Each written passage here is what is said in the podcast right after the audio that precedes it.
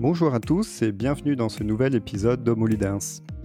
Aujourd'hui, j'ai le plaisir d'avoir avec moi une chercheuse en sciences de l'éducation.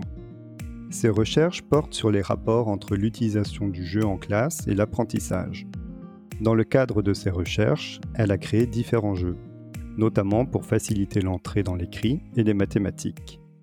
Bonjour Sylvie Mugerza Van Lint. Bonjour, bonjour Mathieu. Alors, souhaites-tu ajouter ou préciser quelque chose à la présentation que je viens de faire? Ben, euh, Moi, je me disais que je...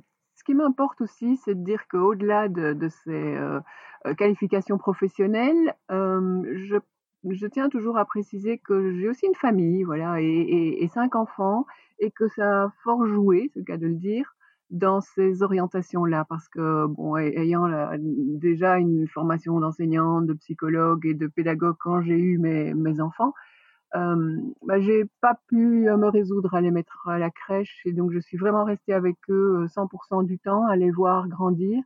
On a eu quatre très très rapprochés et, et, donc à créer des jeux avec eux et à les construire vraiment aussi ensemble et ça m'a apporté énormément de choses au niveau euh, professionnel aussi. Euh, une autre chose que je voulais aussi un petit peu rajouter, c'est que moi, ce qui m'importe euh, au niveau professionnel, c'est vraiment de, jeter des ponts entre, d'une part, le, monde académique de la recherche et directement le terrain de la classe et de l'école. Et c'est bien pour ça que mon emploi du temps, ben, il, se, divise avec, d'une part, de la recherche. Au sein de l'université, alors que ce sont des recherches qui en fait se passent dans les classes et avec les enseignants, et de l'autre partie en formation initiale des enseignants. Et, et moi, c'est vraiment ça qui, euh, qui, est mon objectif professionnel. Alors, on va continuer un petit peu à s'intéresser à ton parcours. Pourquoi as-tu choisi euh, de faire de la recherche en sciences de l'éducation et plus particulièrement sur le jeu? Alors la recherche, je pense que quelque part, ça fait partie de mon ADN et d'un ADN familial parce que euh, bah voilà, je, viens aussi d'une famille nombreuse et on, travaille tous quelque part dans, dans, la recherche. Je pense que voilà, notre éducation a sans doute nous, dû nous éveiller à ça, à, se poser des questions plus qu'à chercher des réponses, à essayer toujours d'approfondir, à, à, essayer de voir le, le comment, mais, mais, surtout aussi le pourquoi des, des choses. Donc la recherche, ça, ça, vient vraiment de ça. Euh, éducation, sciences de l'éducation, bah, voilà, depuis toute petite, euh, oui, j'ai participé à des mouvements de jeunesse. D'abord, j'avais j'avais cinq frères, donc une famille nombreuse, participé à des mouvements de jeunesse, et puis euh, et puis la suite logique de participer à des mouvements de jeunesse, c'est d'en devenir animateur, de faire des formations d'animateur. Je pense que tout ça a, a, éveillé ces questions en moi. Je me souviens toujours que en secondaire, on a tous comme ça un peu rencontré les agents PMS et, je suis revenue de cette première visite avec un agent PMS avec euh, le Piaget et il m'avait conseillé de lire Piaget. Bon, je devais avoir 13, 14 ans, mais déjà c'était ce type de questions, ben, j'avais dû parler de ça avec lui et, il m'avait proposé de, de, lire ça. Donc voilà, ça, ça vient sans doute de, de loin. C'est vraiment pour moi cette euh, cette rencontre d'un aspect d'abord développemental. Hein, L'enfant tout petit, ben, il apprend à marcher, il apprend à parler, euh, il n'a pas vraiment besoin d'école, etc. Et puis ce projet, ce projet d'une école qui, qui, lui permet de d'entrer de plein pied dans cette communauté humaine qui a construit toute une culture euh, en, en, beaucoup de siècles et avec euh, beaucoup de peuples différents. Et ce passage de ces deux apprentissages qui se passent pas de la même façon, moi, ça m'a toujours toujours passionné. C'est comme ça que, que je suis entrée dedans. Et le jeu dans tout ça? Alors le jeu dans tout ça, je pense que moi, au-delà du, jeu objet, euh, c'est vraiment c'est l'attitude ludique qui m'intéresse, c'est l'attitude ludique bah, chère à Henriot là et tout, euh, qui euh, qui pour moi est vraiment d'abord la manière sans doute dont moi je suis entrée aussi dans tous ces sujets-là, c'est vraiment euh, cette attitude qui te permet non seulement de d'essayer, de réessayer, de réessayer, parce que quand euh, on, a perdu une partie de n'importe quel jeu, on a une seule envie, c'est de recommencer, de faire la belle, et que en fait, si tous les apprentissages se passaient comme ça, ben, tout le monde excellerait, à mon avis, dans tous les apprentissages. Cette manière aussi de, de se dédoubler quelque part, puisque quand on joue, on joue, on joue soi-même. Ça, ça, je trouve aussi déjà très important. On est un sujet tout à fait actif qui, qui, qui joue, qui, qui, prend des décisions, qui, élabore des stratégies. Mais en même temps, on a quelque part ce petit regard aussi, ce petit, ce petit recul qui, nous voit, qui se voit jouer et qui se dit, oh, peut-être j'aurais pas dû faire ça. Donc, on, a ce recul réflexif qui me semble tellement important dans, l'apprentissage pour pouvoir apprendre et en même temps essayer de voir, bah, comment on peut intégrer ça à nos autres apprentissages et donc c'est ça que moi j'aime dans dans le jeu et qui me semble tellement vecteur d'apprentissage. Si on pouvait garder cette attitude-là dans, à mon avis, à peu près tout dans la vie, je pense que d'une part, ben, on, serait plus heureux, on pourrait mieux vivre ensemble aussi et on, on apprendrait beaucoup plus parce qu'on oserait, on a moins peur du regard des autres. Une fois qu'on dit qu'on est en train de jouer, on est en train de jouer et, on ose se montrer euh, comme, on est et on ose, se tromper et, et c'est pas le problème parce que ce qui compte, c'est d'être ensemble et de jouer, de prendre du plaisir et, d'essayer chaque fois de, progresser à ce niveau-là. Alors, les expériences que tu mènes euh, dans le cadre de tes recherches sont faites avec des enfants de maternelle et de primaire.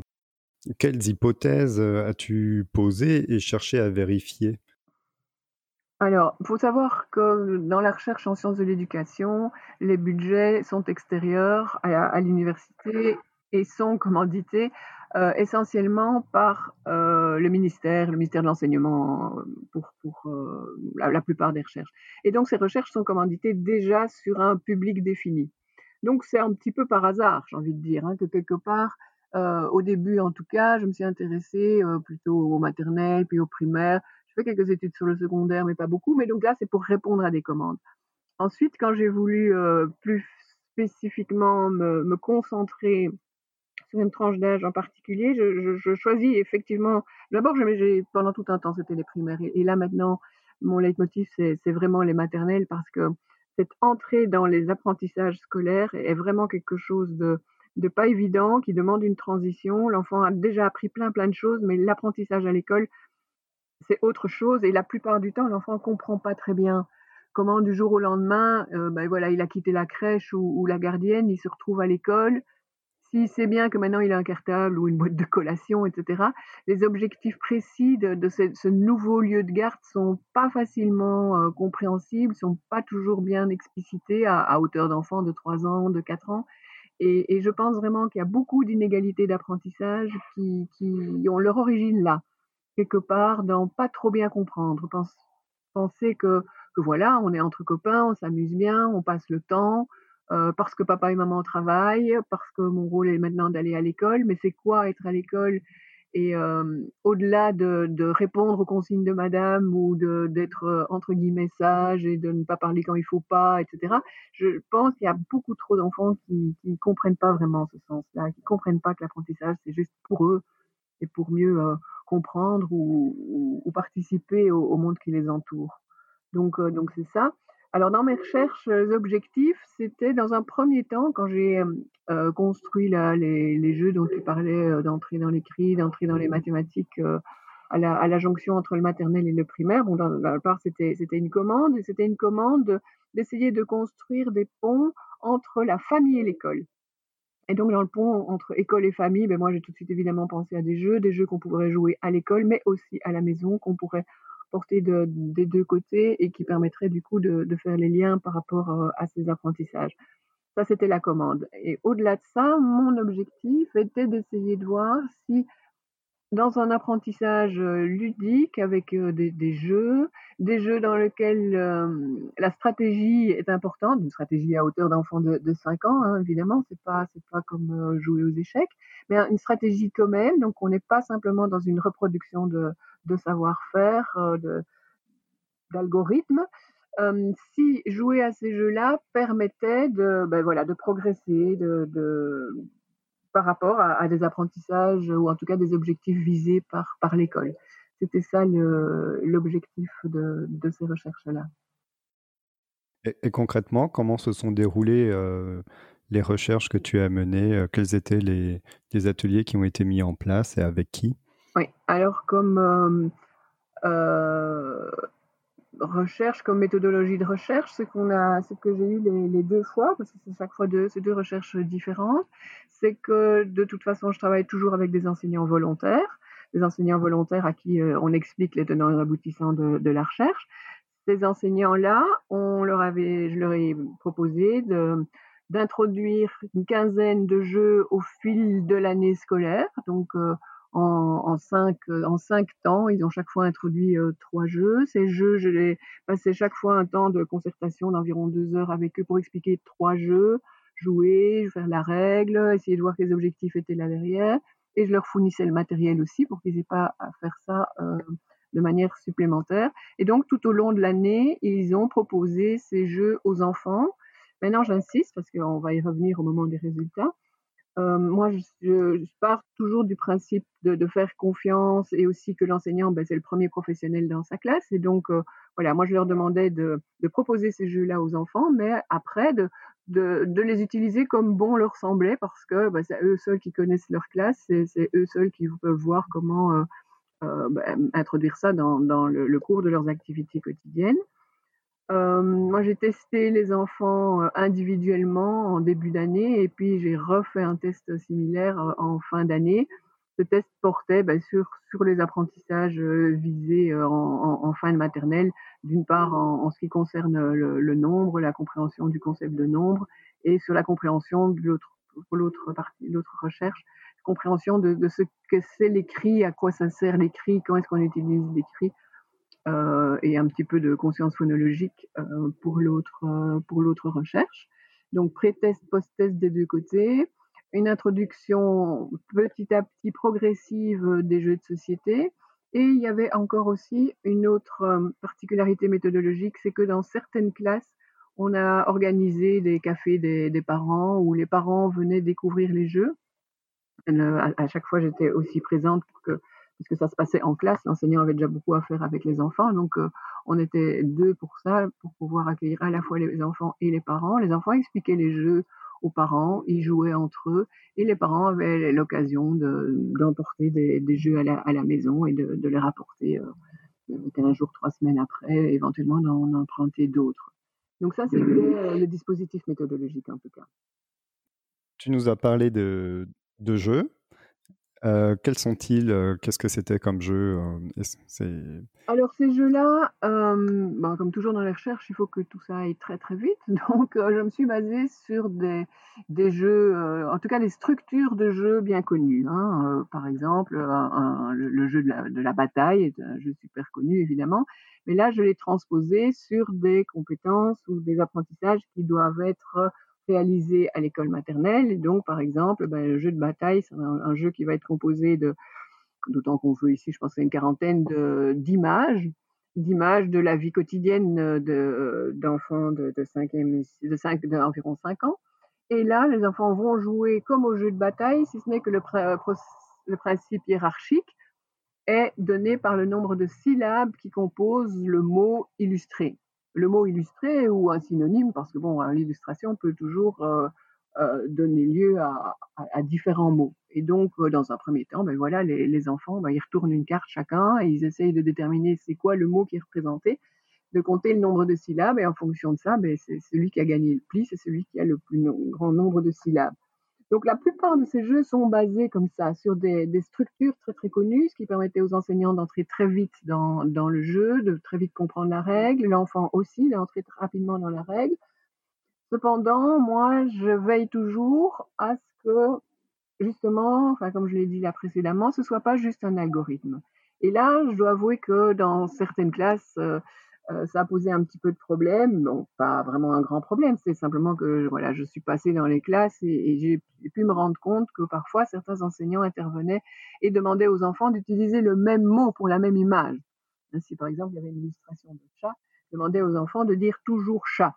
Alors que bah, très vite l'enfant qui veut gagner et qui se rend compte qu'il a cette image de chat où il y a une seule syllabe, mais les enfants avaient des idées de dire euh, chaton au lieu de chat ou même euh, chat de gouttière, etc.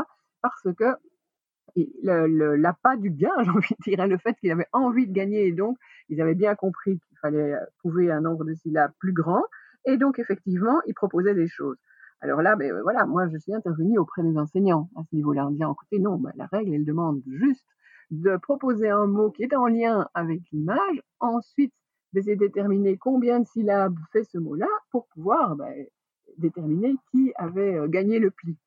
Et donc là, ça a été un, petit moment pour expliquer aux, enseignants ce que ce qu'était vraiment l'objectif, que l'objectif n'était pas de dire tous le même mot, il n'y a pas d'objectif de vocabulaire, mais au contraire d'avoir cet esprit de, un peu de flexibilité mentale qui permettait aux enfants de trouver des mots différents Et, du coup, ben, d'abord, non seulement l'attrait pour les enfants de ce jeu, ben, il grandit énormément, parce que s'il s'agit juste de dire chat quand je retourne une image de chat, pour moi, le, ludique est, vraiment minime. Une fois que j'ai tout découvert, c'est plus très très intéressant.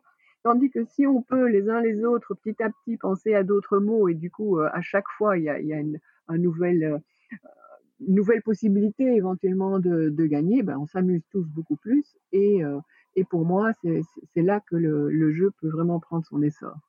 Donc voilà, des jeux simples mais une possibilité de stratégie. Est-ce que cette, cette appropriation du jeu par les enfants avait été anticipée? Non, c'est-à-dire que moi, c'est, enfin, quand moi je le crée, je crée le jeu, je le joue un peu comme ça euh, à la maison, et puis je vais dans les classes. Et c'est en jouant dans les classes que je me rends compte effectivement qu'ils pensent à ça. Et moi, je pense peut-être à des autres choses, etc. Et c'est sur base des, des pré-tests, hein, j'ai envie de dire, sur, sur la base de, de l'expérimentation des jeux, que je me rends compte effectivement de choses qui sont proposées par les enfants. Et donc, euh, que je me rends compte que c'est tout à fait possible. Hein, mais alors, le, pas suivant, c'est de le faire accepter par les enseignants, de, les rendre attentifs à ça et de, et de permettre du coup une espèce de contagion. Parce qu'il y a certains enfants qui pensent plus que d'autres à, à, des utilisations parfois un petit peu divergentes, auxquelles même moi je veux pas penser, qui, qui, moi me semblent très très intéressantes. Et il s'agit de, de faire partager ça aux autres enfants et alors, c'est un espèce d'effet boule de neige. Les autres vont aussi commencer à, à, prendre, prendre un peu de, de c'est pas vraiment de la distance, mais vraiment s'approprier les règles parce qu'on respecte la règle. Hein. même euh, avec les enfants, on peut avoir recours à une relecture de la règle pour s'assurer qu'on n'est pas en train de, l'enfreindre. Il ne s'agit pas d'être hors jeu, mais il s'agit de, profiter de, toutes les possibilités en fait qu'offre la, règle. J'aime bien comme euh, souligne toujours euh, du flow, hein, c'est vraiment cette légale liberté. Et, moi, c'est bien ça que j'aime bien euh, travailler, jouer avec les enfants et, les, rendre, les rendre conscients justement de cette liberté apportée autour de la règle. Mais dans un premier temps, moi, je n'anticipe pas toujours parce que c'est vraiment. Mais l'enfant, il réagit vraiment différemment de l'adulte. et, et donc moi, c'est vraiment ça qui m'intéresse chaque fois, c'est de trouver les, stratégies un peu divergentes qui, permettent de, à, l'enfant ou à l'adulte aussi, hein, c'est la même chose, de, de pouvoir s'approprier les règles. Alors, ce qui nous intéresse tous maintenant, c'est de savoir un petit peu quels ont été les résultats de tes recherches. Oui. Alors, dans un premier temps, euh, donc moi j'avais mon pré-test et, mon post-test, donc je faisais des, statistiques euh, tout à fait classiques et on n'obtient pas de différence significative entre bah, les, classes. J'ai peut-être oublié de le mentionner que j'avais évidemment aussi des classes témoins dans lesquelles il n'y avait pas vraiment de jeu. Euh, bon, là, c'est une première euh, chose. Euh, dans un premier temps, bien sûr que le chercheur est toujours un peu déçu, mais en même temps, très vite, on se dit, bah non, évidemment que ce n'est pas un outil magique. Il suffit pas de, de mettre à disposition d'enfants des jeux voire même n'importe quel matériel pédagogique, j'ai envie de dire euh, en passant, pour que l'enfant puisse s'approprier ça et puisse euh, vraiment en, faire euh, des réels apprentissages. L'analyse statistique montrait quand même qu'il y avait quand même une, une régression des, des, écarts entre les, les, enfants qui avaient des meilleurs résultats et les moins bons résultats au sein d'une même classe. Donc, ça avait quand même une, certaine euh, efficacité. Et surtout, l'analyse nous montrait des différences entre euh, des classes qui seraient censées être euh, équivalentes, hein, dans le sens où, j'avais chaque fois des classes, deux classes en parallèle dans une même école. Donc, voilà, des, écoles qui, qui, recrutent des enfants dans un même type de milieu socioculturel. bon, la classe de troisième maternelle A, la troisième maternelle B, il n'y a pas vraiment de classification des enfants à ce niveau-là.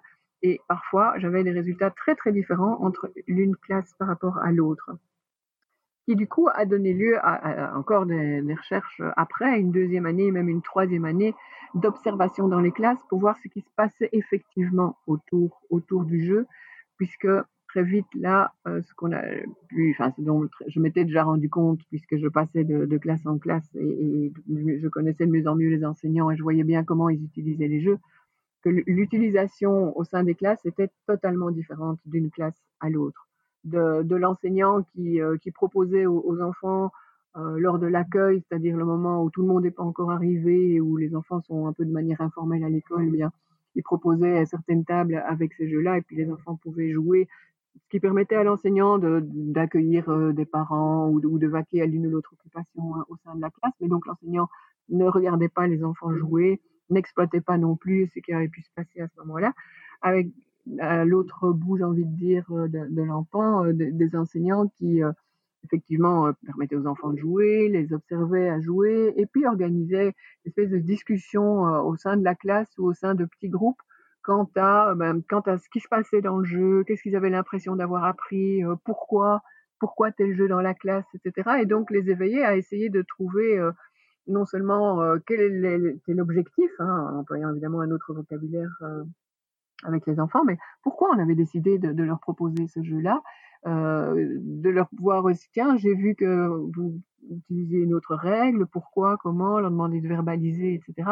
Et donc de l'un à l'autre, évidemment que ce sont les, les enseignants qui euh, passaient des moments qu'on appelle là de, de débriefing, qui leur per permet aux enfants de, de, prendre du recul par rapport au, jeu en lui-même, de, de, verbaliser ce qui se passe, d'essayer d'anticiper le pourquoi on utilise, on, on, leur fait jouer à ces jeux-là. Eh bien, c'est évidemment ces classes-là qui avaient de, de, meilleurs résultats euh, que, que, la classe euh, parallèle où peut-être ça ne se passait pas. Non, moi, je n'avais absolument pas demandé à l'enseignant de faire quoi que ce soit. Donc, euh, c'est en rien euh, un reproche par rapport aux, aux, enseignants qui ne le faisaient pas.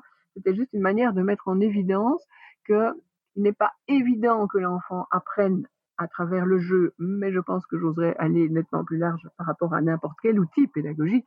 C'est pas l'outil qui va faire apprendre à l'enfant. L'outil est simplement une occasion de faire quelque chose. Ici, là, grâce à, l'effet de groupe, grâce au fait que chacun s'en empare différemment, et grâce au médiateur qui est l'enseignant qui va pouvoir essayer de, mettre des mots sur ce qu'il a vu, de faire euh, dialoguer, interagir les enfants, ce n'est qu'à ce prix-là que ça peut effectivement aider à, construire des apprentissages grâce à, grâce à ces outils, que ce soit l'outil jeu ou, ou beaucoup d'autres choses aussi comme, euh, comme outils. On n'apprend pas malgré soi. Donc, euh, si, on, si quelque part euh, les jeux, rien plus rien que l'introduction de jeux avait donné des résultats positifs en termes d'apprentissage sans que l'enseignant ou, ou l'enfant lui-même fasse un, un, autre travail que simplement jouer, ben, ça voudrait dire qu'on peut apprendre malgré soi. Hein, et, sujet a du coup très très peu d'importance. On, serait dans une forme de, conditionnement, on pourrait conditionner n'importe qui à, un peu n'importe quoi, ce qui fait un peu froid dans le dos.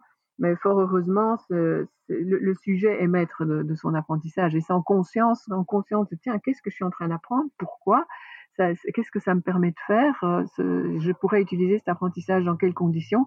Et eh bien sans ça, l'apprentissage, euh, il, ne s'approprie pas. Et, et heureusement, j'ai envie de dire. Ouais, tu as tu as beaucoup insisté sur la posture de l'enseignant qui a mmh. un, un, gros impact du coup euh, Énorme, ouais. sur l'apprentissage euh, et sur l'utilisation du jeu euh, avec les enfants. Est-ce qu'il y aurait aussi des, des, conseils à donner sur le déroulement de, de l'activité ludique? Est-ce qu'il y a une bonne manière de faire? Alors moi, j'aime jamais trop dire une bonne manière de faire parce que pour moi, il y a, il y a plein de manières de faire qui sont euh, relative au, au contexte de, de, de, la classe, au contexte de, de l'enseignant, enfin la, le tempérament aussi, le tempérament de l'enseignant, l'ambiance le, d'une classe n'est jamais deux fois les mêmes. Donc euh, c'est à l'enseignant en tant que professionnel de voir. Mais ce qui compte quand même, c'est de toujours partir de l'observation, l'observation de, des enfants. Tiens, qu'est-ce qui est en train de se jouer là? Comment ils font? Euh, pas simplement quelle carte il va mettre à quel moment, mais quelles sont les réflexions qui se font entre deux, là, quand ils attendent, quelqu'un peut-être qui va mettre sa carte, etc. Comment ils sont dans, dans le jeu.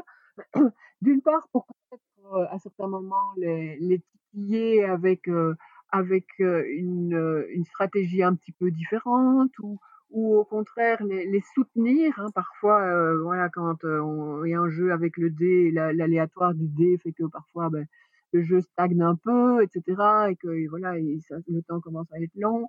Et ben, qu'est-ce qu'on pourrait faire pour que ça change? Et donc, essayer de, les inciter à se dire ah ben on pourrait on pourrait inventer une règle supplémentaire qui ferait que que du coup ben ça stagne moins et, donc les, rendre vraiment actifs et, pas simplement euh, euh, à, se conformer à, une règle comme ça mais surtout quand la règle ne leur convient pas hein, justement de pouvoir prendre ce recul. Mais au fond, oui, c'est vrai, heu, on attend trop longtemps, on doit à chaque fois, on ne peut pas avancer avec le dé tant qu'il est pas sur telle ou telle case et cetera, ça va pas.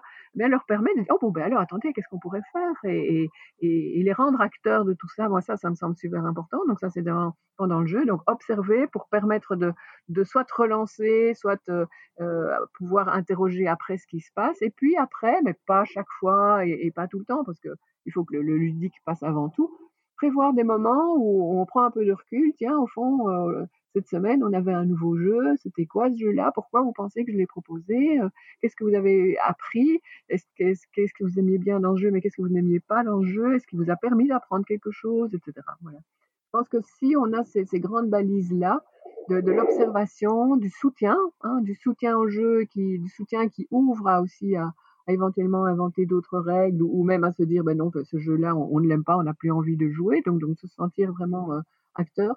Et puis ce débriefing qui permet en collectif chacun de, pouvoir se, positionner et, d'essayer d'analyser ensemble, parce que surtout pour les, enfants de 5-6 ans, une analyse individuelle, c'est c'est pas trop imaginable. Et puis l'école, c'est vraiment le collectif, donc c'est ça qui me semble intéressant. Donc ensemble, essayer de, de se dire ben, en quoi ce jeu nous semble intéressant, est-ce qu'il nous a appris des choses? Alors pour ceux qui aimeraient euh, créer un jeu, mmh. avec éventuellement, enfin avec un objectif pédagogique, hein, euh, quelle serait la, la, bonne, enfin, alors on va pas dire la bonne, mais une recette pour euh, pour créer pour créer ce jeu? Tu nous as parlé d'une structure, de prendre une structure d'un jeu connu, mmh et tu nous as parlé aussi de faire des règles larges que peuvent s'approprier les enfants. Mmh Est-ce que tu vois d'autres éléments? Mais au-delà de ça, bon, à partir du moment où on veut faire un, un, un jeu un peu pédagogique, c'est qu'on a un objectif pédagogique euh, en tête qui, qui, fasse partie d'un programme ou, ou, quelque chose de ce type-là. Et donc, euh, par rapport à ça, moi en tout cas, je sais pas, enfin en tout cas moi c'est comme ça que je fais, c'est que j'essaye de voir quand, comment, dans quelle situation, dans quelle activité l'enfant pourrait utiliser utiliser ce, savoir ou, ce savoir-faire qui est, qui est visé euh, comme euh, objectif pédagogique. Quand dans sa, dans sa vie de tous les jours, euh, ben, ça pourrait être un plus de, l'avoir, de l'utiliser. Quel type de situation il rencontre dans son quotidien?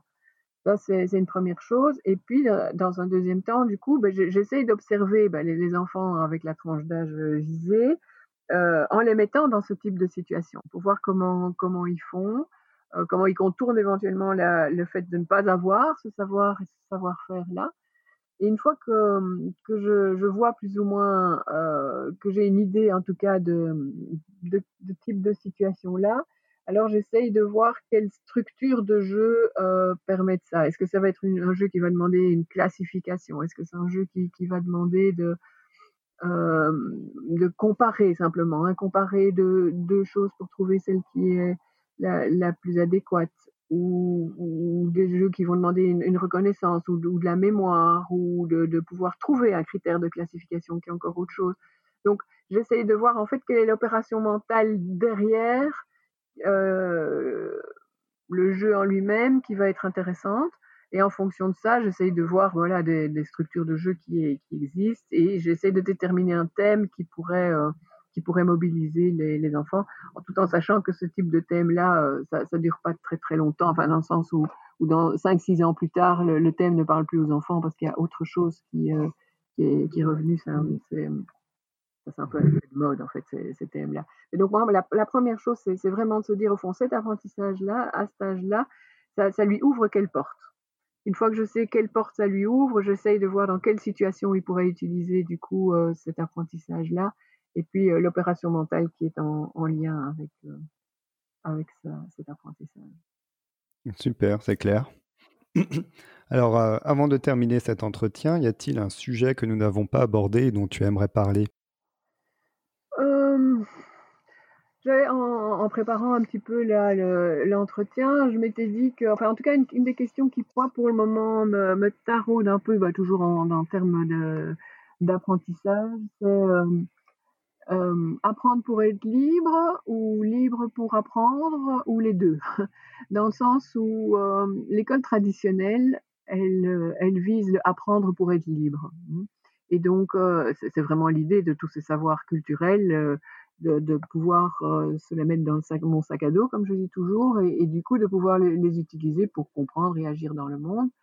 Les écoles un peu alternatives, souvent, ils, prennent cette phrase-là dans l'autre sens, hein, dans le sens où, dans un premier temps, et surtout à l'école maternelle, ils, offrent une très très grande liberté, où, où les enfants, que ce soit dans la nature ou que ce soit à l'intérieur avec tout le matériel qui est mis à leur disposition, sont on les pousse à, au, jeu libre dans, dans, tous les sens, à, au, jeu, toutes sortes de jeux de construction, d'assemblage, etc. Le jeu de règles, d'ailleurs, dans l'école, les écoles actives vient beaucoup plus tard, euh, pour pas justement les, les enfermer déjà dans, dans, des règles, donc libres.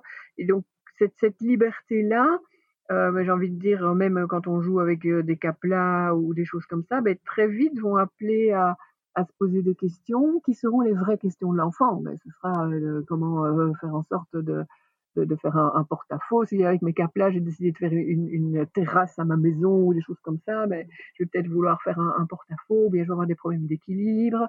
Et, ces questions-là arrivent du côté de l'enfant. Et c'est en rien euh, l'enseignant qui, va lui proposer déjà des, des, thèmes de réflexion ou même des apprentissages. Et donc c'est là ce libre pour apprendre et, euh, et, quelque part, avec les, les challenges qu'a l'école actuellement, où, où, il y a de plus en plus de problèmes, avec des problèmes de décrochage scolaire qui sont très très très tôt, déjà en, première primaire, des enfants qu'on n'arrive pas en fait à, à, accrocher. Je pense que euh, quelque chose entre les deux, ou, de pouvoir proposer quelque chose comme un pont entre apprendre pour être libre et, et libre pour apprendre, je pense qu'il y a quelque chose à, à creuser. Une autre chose dont on n'a pas parlé, qui moi m'est très cher aussi, c'est ce qu'on appelle nous le principe d'éducabilité universelle. C'est-à-dire que qu'on soit euh, enfant, euh, adolescent, euh, adulte, on peut toujours apprendre et qu'il n'est jamais trop tard et que donc ben, personne devrait être exclu justement, ben, que ce soit de, l'école et de, tous ces chemins des apprentissages. Or, euh, actuellement, ben, on en est vraiment très très loin et pour moi, c'est vraiment un très grave problème de notre société. C'est tous les gens qui, qui, sortent de, de l'école complètement dégoûtés de l'école, non seulement tellement dégoûtés de l'école, mais qui arrivent à dire euh, moi je suis pas fait pour l'école ou je suis bête ou je suis pas intelligent, ce qui est pour moi euh, absolument pas vrai. Et, euh, et pour moi, ça c'est vraiment un gros problème de, de notre société. Et donc moi, c'est quelque chose qui est vraiment euh, c'est vraiment très important pour moi ce principe d'éducabilité vraiment universel. Quoi. Ben, merci beaucoup euh, Sylvie Van Lint Mugerza euh, pour ce témoignage et puis euh, d'avoir permis d'ouvrir euh, cette réflexion. Mais de rien, c'est avec plaisir. merci d'avoir écouté jusqu'au bout. N'oubliez pas de vous abonner et de parler du podcast autour de vous. À très bientôt.